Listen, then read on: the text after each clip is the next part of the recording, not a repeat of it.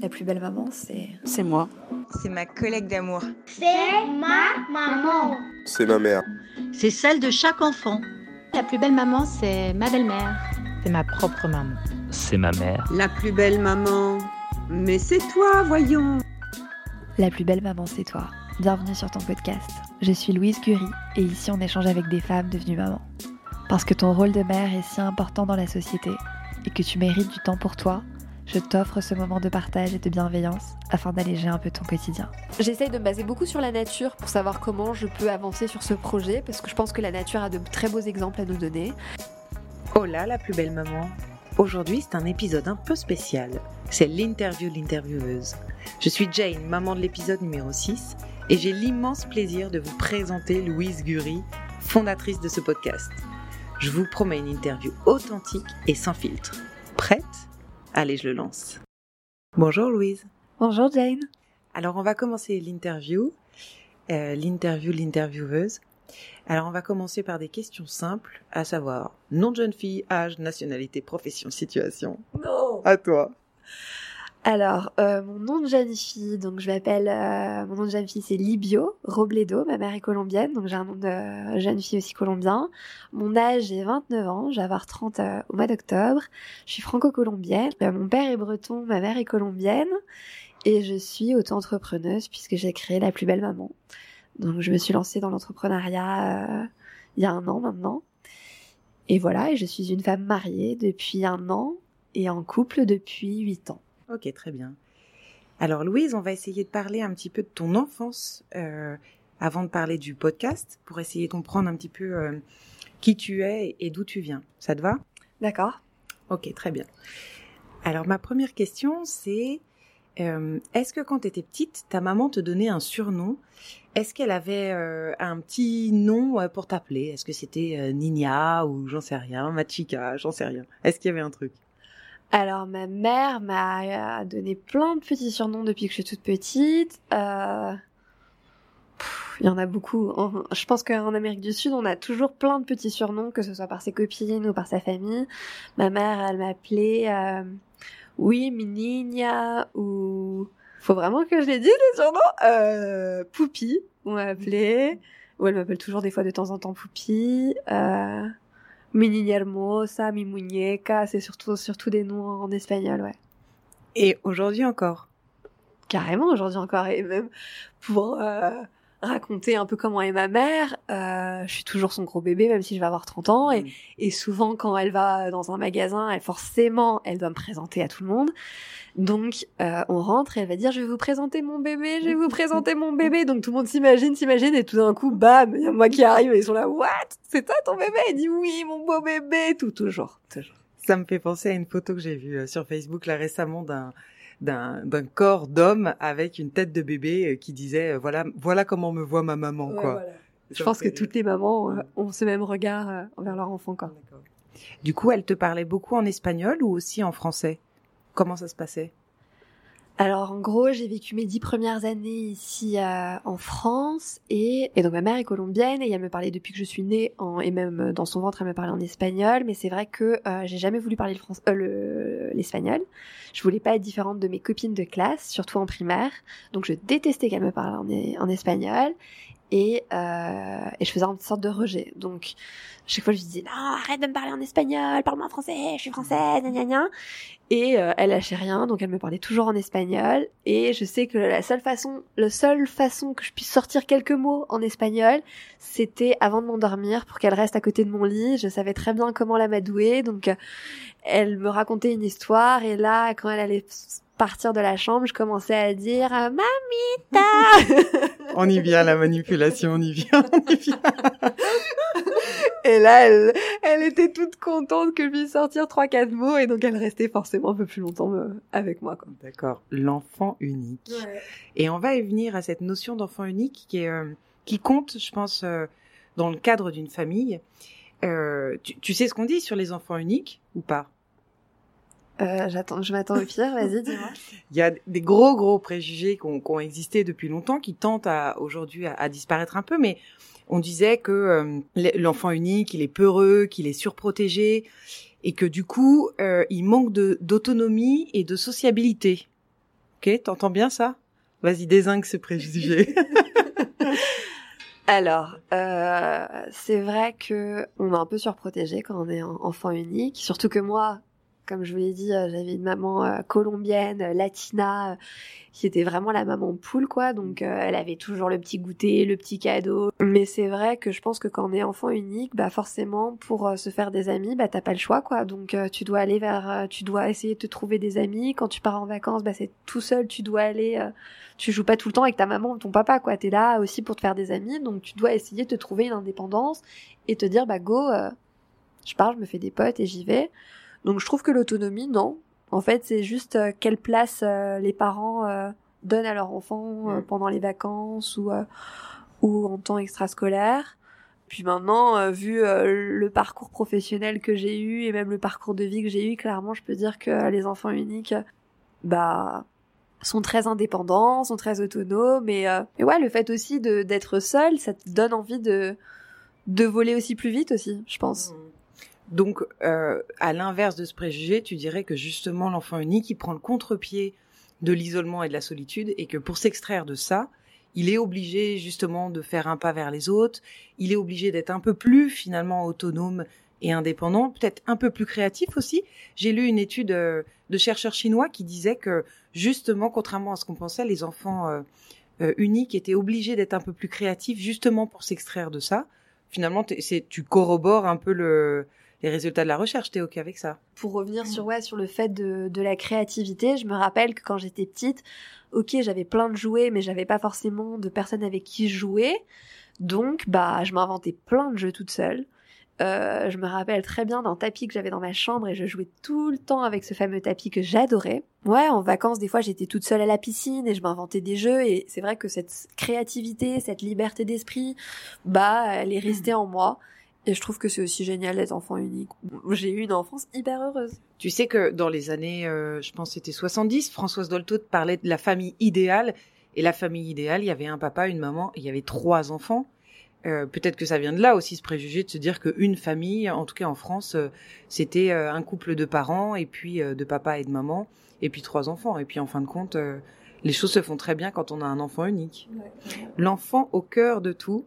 Euh, au centre de l'attention de, ses parents, au centre de toutes les préoccupations.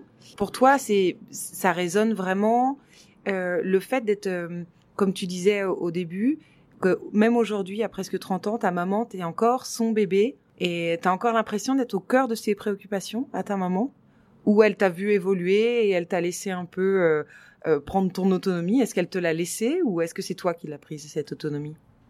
Ben, je pense que L'autonomie, on la gagne aussi si nos parents se sont bien dans leur peau. Mhm. Si on a une maman et un papa qui est stable, qui a une vie professionnelle ou une vie personnelle accomplie, et eh bah ça donne plus d'espace à que l'enfant bah, se sente bien et, euh, et plus d'autonomie et de liberté. Donc ma mère, elle était mère au foyer, mais euh, elle était mère au foyer, mais elle avait quand même une vie bien remplie avec plein d'activités, donc elle n'était pas tout le temps que centrée sur moi. Mhm donc ce qui me permettait d'avoir cette certaine liberté. Et aujourd'hui, est-ce que je fais partie de ces préoccupations? Bah, je pense que toute maman a toujours dans son coin de sa tête ses enfants. Donc, euh, si je me sens pas bien, forcément, elle va pas se sentir très bien non plus. Hmm. Donc, euh, petite Louise est devenue grande. Exactement. ok, très bien. Euh, j'aimerais bien qu'on parle de ton âme d'enfant. quel genre d'enfant étais-tu avant et quel genre de euh, d'enfant es-tu encore maintenant? Alors question, attention, t'es prête? Alors il va, à chaque question, il faudra que tu répondes euh, comment c'était avant quand t'étais petite, Louise petite et Louise grande, ok? Ton dessin animé préféré? Moi, je regardais pas trop de dessins animés, j'adorais Dorothée. j'adorais Dorothée et euh, ma mère me disait, c'est drôle parce qu'en fait, non, c'était Dorothée et aussi Hélène et les garçons. Voilà, et je regardais beaucoup Hélène et les garçons, j'étais petite. Hein. Et ma mère me disait, voilà, Hélène, c'était un peu la fille, je me souviens pas du tout, hein, mais Hélène, c'était vraiment la fille qui était euh, idolâtrée par toutes les petites. Et il y en avait une qui était hyper faux folle, qui s'habillait un peu n'importe comment, qui mettait euh, des chaussettes dépareillées, euh, voilà. Et moi, j'adorais la faux folle. Et ma mère... Annette? Celle qui avait la voix affreuse? Je sais pas. mais il y en avait une qui était faux folle, qui s'habillait, qui était vraiment un peu loufoque, quoi. Et bah, ma... Qui avait des couettes Je sais même pas. Je sais pas, j'ai plus jamais regardé cette émission, mais ma mère me disait qu'elle était assez impressionnée du fait que moi j'ai toujours euh, voulu être différente aux autres et que j'ai toujours aimé la différence.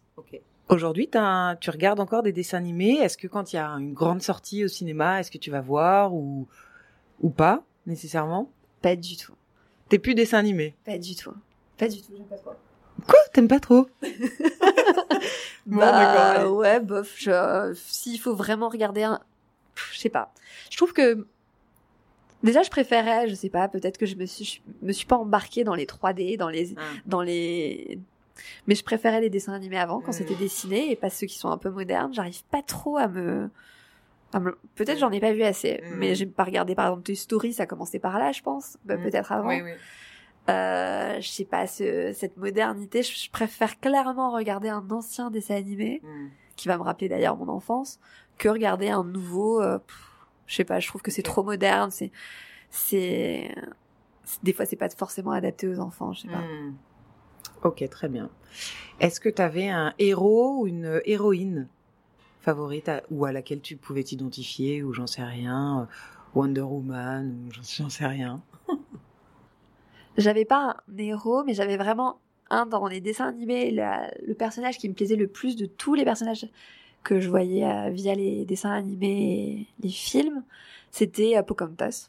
Pourquoi? Parce que euh, j'étais 50-50 et même si je parlais pas euh, espagnol, je me considérais quand même depuis petite euh, colombienne et je sais pas pourquoi je disais que Pocahontas était colombienne et donc par conséquent Pocahontas c'était moi. Ah, Ok, Voilà. ok, non, t'as raison, t'as raison.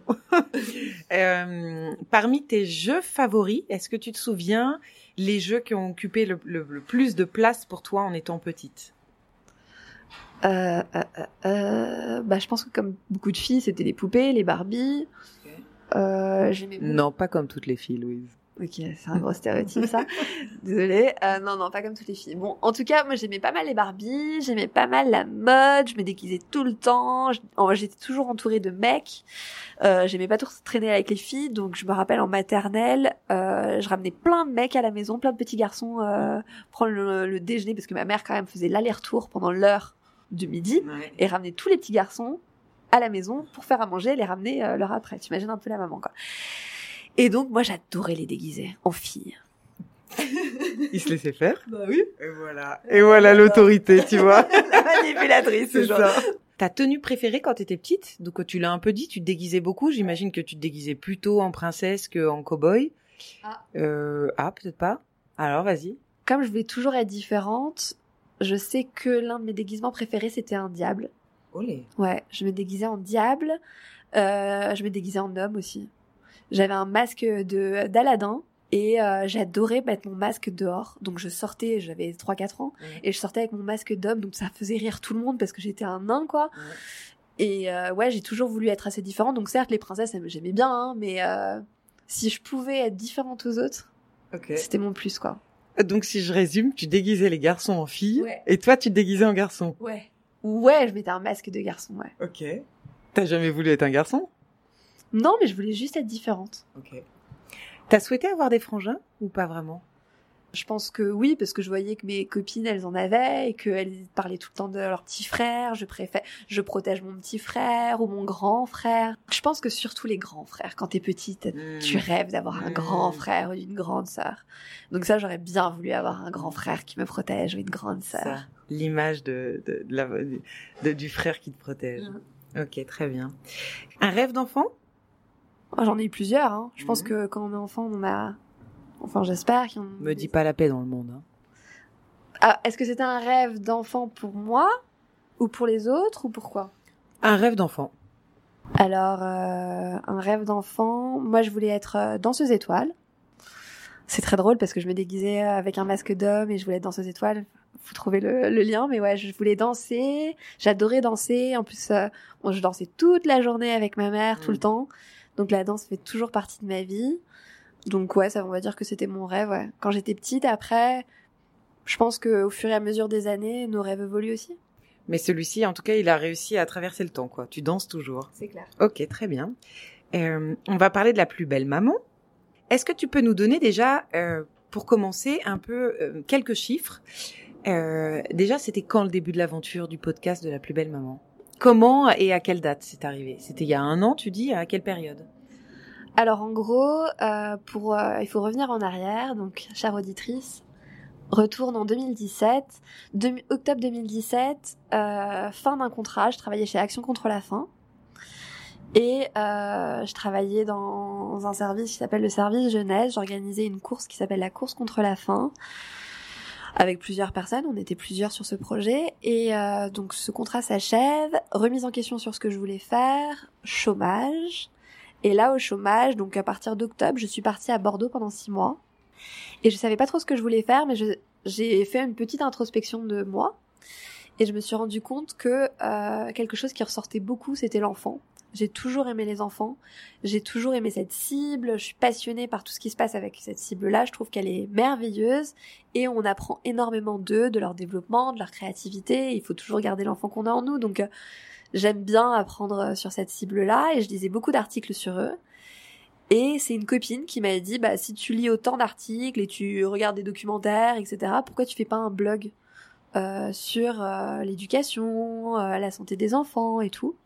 Et j'ai donc lancé en janvier 2018 euh, qui était un blog où je euh, récapitulais un peu les informations que je trouvais à droite et à gauche. J'ai construit ce site le 25 janvier 2018. Je l'ai lancé le 25 janvier, ou le 24, ouais, le 24.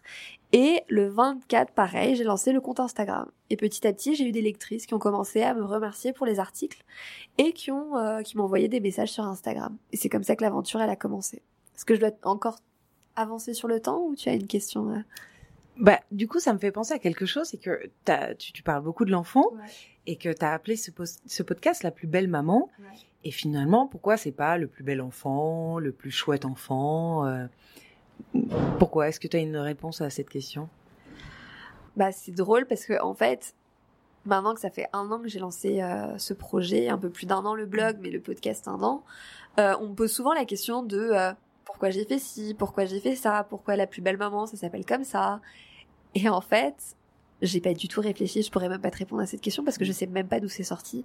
Ouais. J'ai juste, je sais même pas pourquoi je l'ai appelée la plus belle maman. Il y a des personnes qui payent des, des milliers d'euros pour euh, faire appel à une agence de communication et trouver un nom. Moi, en l'espace de euh, une heure, Mm. j'avais trouvé le nom et je l'ai jamais changé. Je me suis dit voilà, je vais l'appeler la plus belle maman. Je sais pas pourquoi. Et c'est vrai que c'était vraiment à destination des mamans. J'avais quand même cette envie euh, d'apporter du contenu et euh, et de et d'accompagner. Quand même, j'avais quand même une envie d'accompagner les mamans dans leur rôle de maman. Alors ça, on reviendra sur cette question d'accompagnement euh, des mamans qui est vraiment au cœur de ton projet. Pour rester un petit peu dans la trame des, des chiffres, je voudrais savoir combien de mamans t'as interviewé à ce jour? Actuellement, j'en ai interviewé 15. Euh, j'en ai interviewé 16, mais j'en ai diffusé 15. Il y a une des mamans qui n'a pas souhaité euh, publier l'épisode. Euh, et on était d'accord aussi parce que finalement, pff, on s'est un peu emmêlé les pinceaux toutes les deux. Et puis, j'en ai diffusé 15, mais il faut savoir qu'en tant que podcasteuse, on a toujours un peu d'épisodes en backup. Mon objectif, c'est euh, Tu veux dire en réserve, hein? En réserve. et, euh, et donc ouais, j'en ai fait pas mal, j'en ai encore, donc j'ai plein d'épisodes à retoucher. Et l'objectif c'est d'en avoir un max pour pouvoir euh, faire d'autres choses parce que euh, j'ai envie de faire plein d'autres choses. D'accord. Euh, tu as une communauté de mamans aussi qui te suit. Certaines sont avec nous aujourd'hui. Euh, Est-ce que tu peux me dire euh, à peu près ta communauté de mamans, elle s'élève à combien pour l'instant?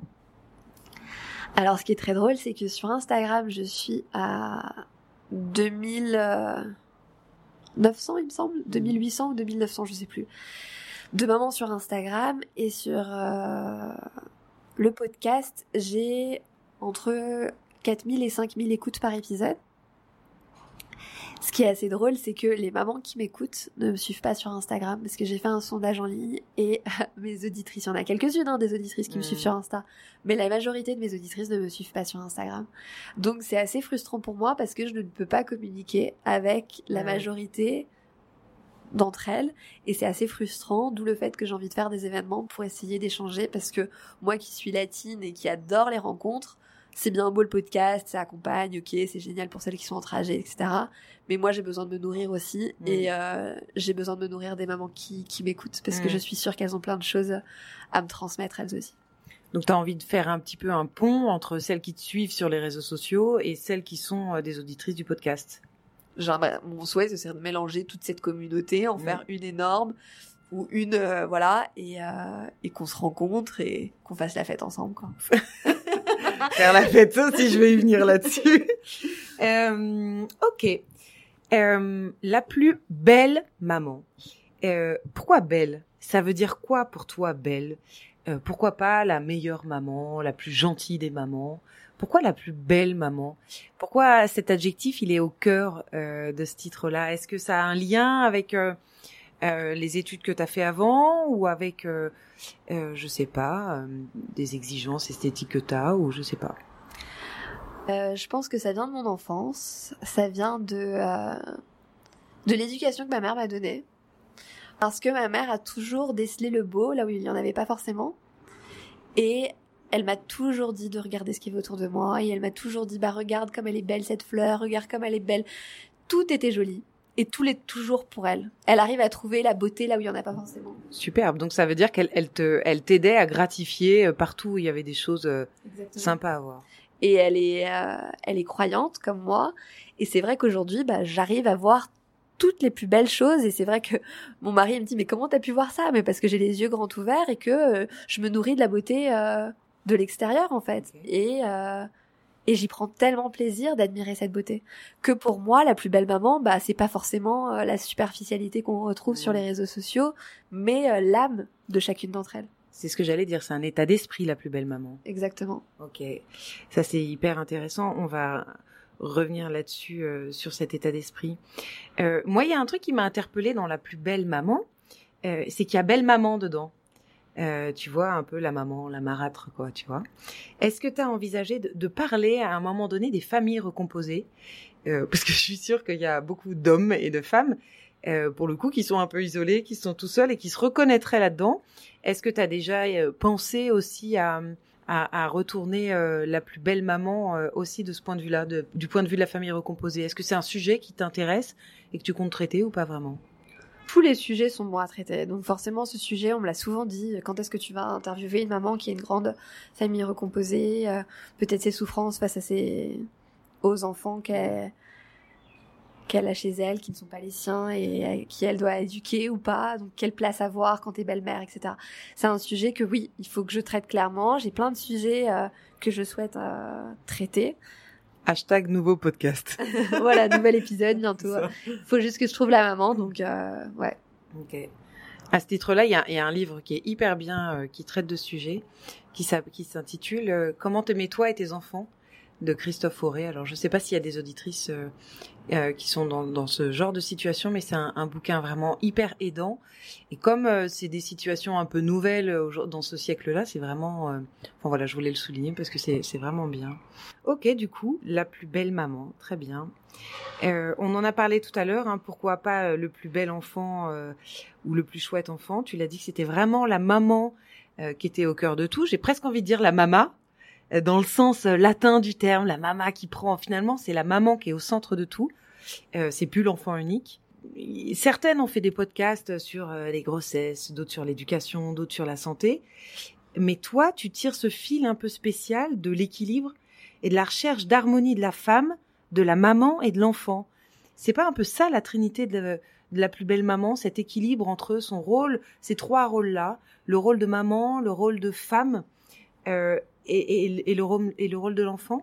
Oui, clairement. Pour revenir un peu sur l'histoire de la plus belle maman, quand j'ai commencé le blog, j'ai eu plein de réponses de la part de maman qui me répondaient, qui m'écrivaient en me disant voilà, bravo pour ce que tu fais. Et comme moi, je ne suis pas maman, chose que je n'avais pas souligné encore jusqu'à présent, ou je le fais très peu, C'était mes questions d'après. euh, et bah, euh, j'ai fait un sondage en ligne et j'ai eu 1300 réponses et j'ai appris que 53, 54, je sais plus, pour cent des mamans se sentaient seules dans leur rôle de maman et 47% se sentaient isolées. Et j'avais les réponses. Pourquoi Pourquoi elles se sentaient seules Pourquoi elles se sentaient isolées Donc il y avait des femmes, c'était des mères célibataires. Il y en avait d'autres, elles avaient euh, un mari, euh, une mère, des sœurs, plein d'aides, mais elles se sentaient seules. Et elles expliquaient pourquoi. Et elles venaient de Belgique, de Lille, de Marseille, de Corse, bon partout quoi. Et quand j'ai lu les réponses, je me suis dit mais c'est pas possible quoi. Tu peux moi en fait qui me suis toujours intéressée à l'enfant, je me suis dit si la maman elle se sent pas bien, si la maman elle se sent seule, si la maman elle est perdue, elle est fatiguée, comment peut-elle transmettre de l'amour, euh, des conseils, du temps, euh, de l'autonomie, plein de, de belles choses à son enfant et se sentir bien dans sa peau et avoir une belle vie? Et donc je me suis dit bah je vais essayer. Quand j'ai vu ces messages qui étaient très tristes, je me suis dit bah je vais faire comme je peux, je vais essayer de les accompagner, pas forcément pas que sur un blog mais aussi via un podcast. Parce que je pense qu'il y a des personnes merveilleuses qui ont des sujets, des messages à transmettre hyper forts pour accompagner ces mamans-là. Donc pour résumer, pour toi, ça veut dire que finalement, s'occuper des enfants, c'est avant tout s'occuper des mamans, c'est un peu revenir à la source, c'est ça? Exactement, exactement. C'est moi je compare beaucoup, euh, on va dire la maman aussi un arbre. Je me dis si si les racines, euh, si l'arbre il est en mauvaise santé, il va tomber, il, y aura pas de fleurs qui vont éclore, donc faut vraiment que les racines soient fortes, que ce soit un arbre fort, qui se sente bien, qu'il ait une bonne lumière.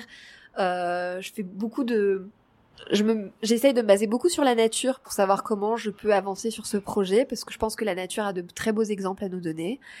Et pour moi, la mer, c'est comme un arbre et il faut en prendre soin et euh, il faut qu'elle soit dans de bonnes conditions pour qu'elle puisse bien pousser et apporter de belles petites fleurs à son arbre.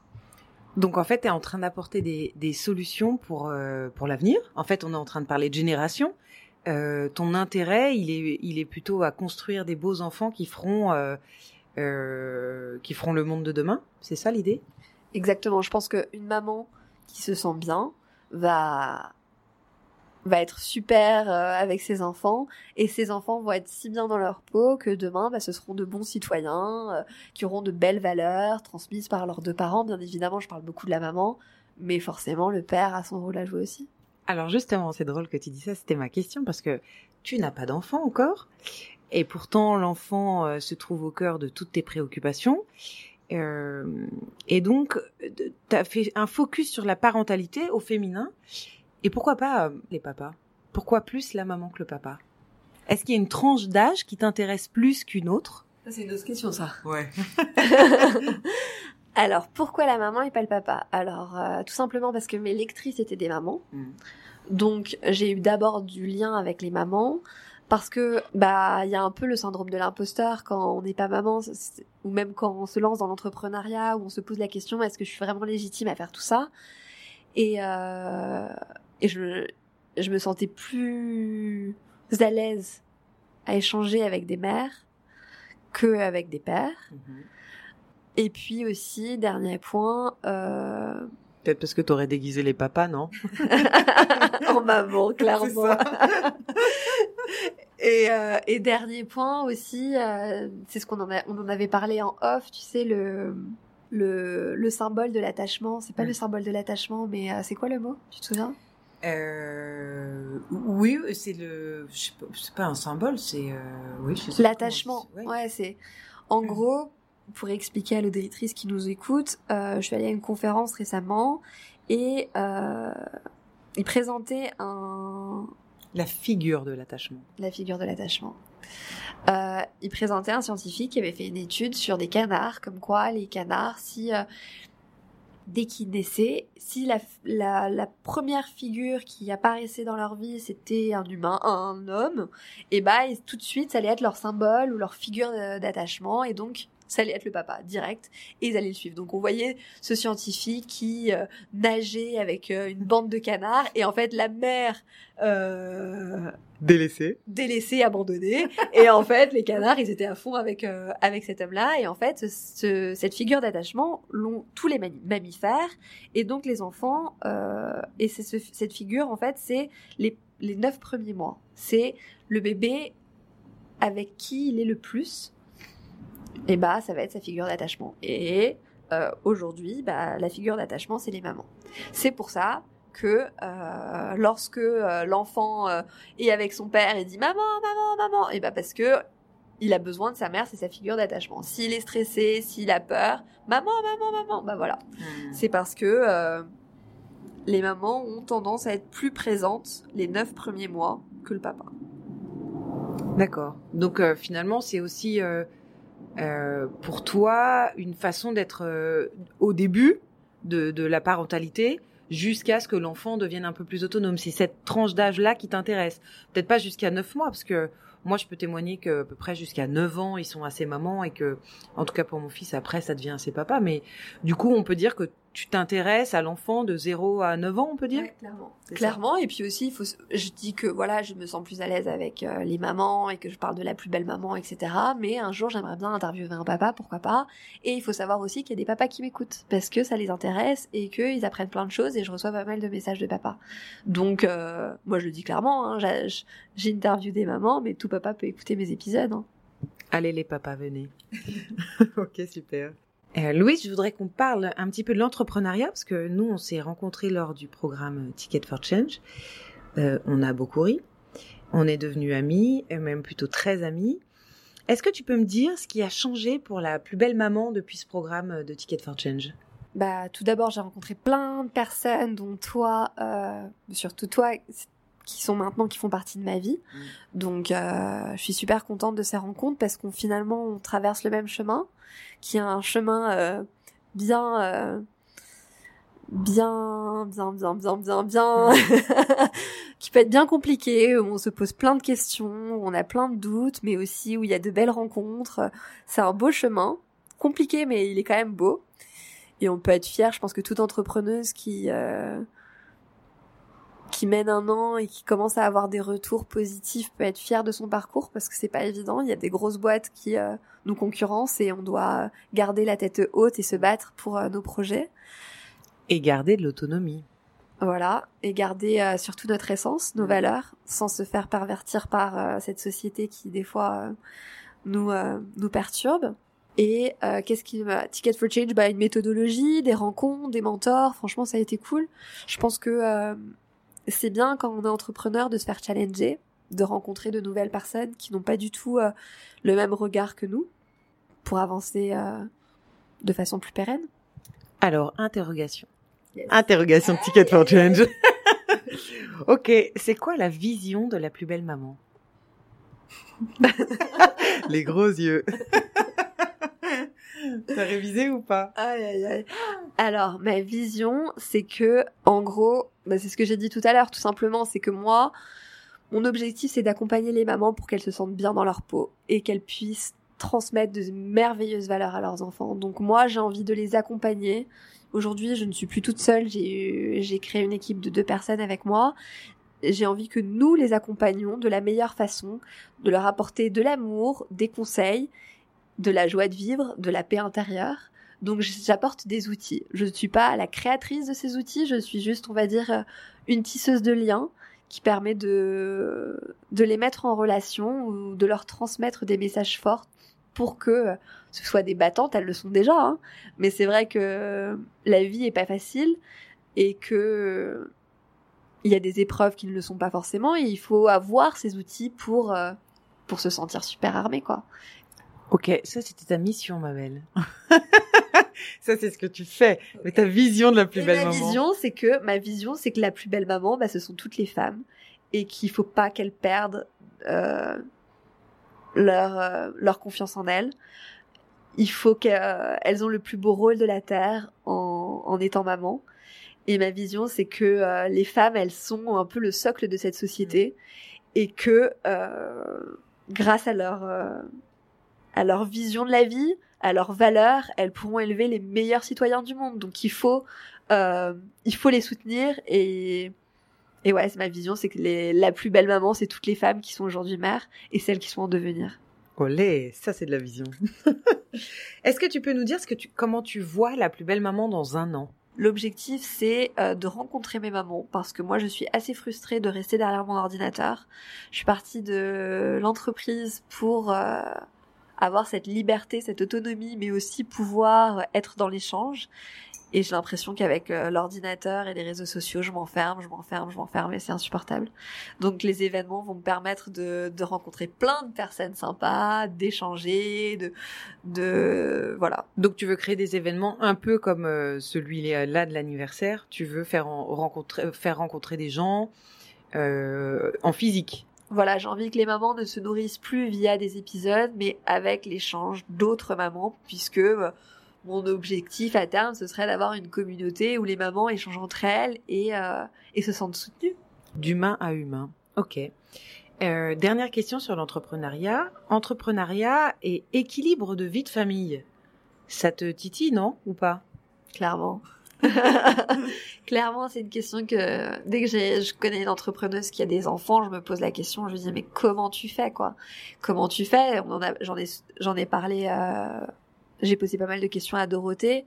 Euh, je sais plus quel est le numéro de l'épisode, aïe, mais euh, ouais, vous rechercherez Dorothée, elle parle de l'entrepreneuriat, elle, ça fait 9-10 ans qu'elle a créé sa boîte, et elle est toujours, euh, elle fait toujours partie des murs, elle est toujours là, tous les jours, à bosser sur, euh, sur son projet, je pense que c'est pas évident. C'est pas évident de concilier les deux. Il y en a certaines qui y arrivent, donc il faut, euh, il faut trouver son équilibre. Il faut surtout, comme beaucoup de mamans le disent via mes épisodes, il faut surtout s'écouter Mm. parce que euh, c'est la clé euh, d'une réussite professionnelle et personnelle.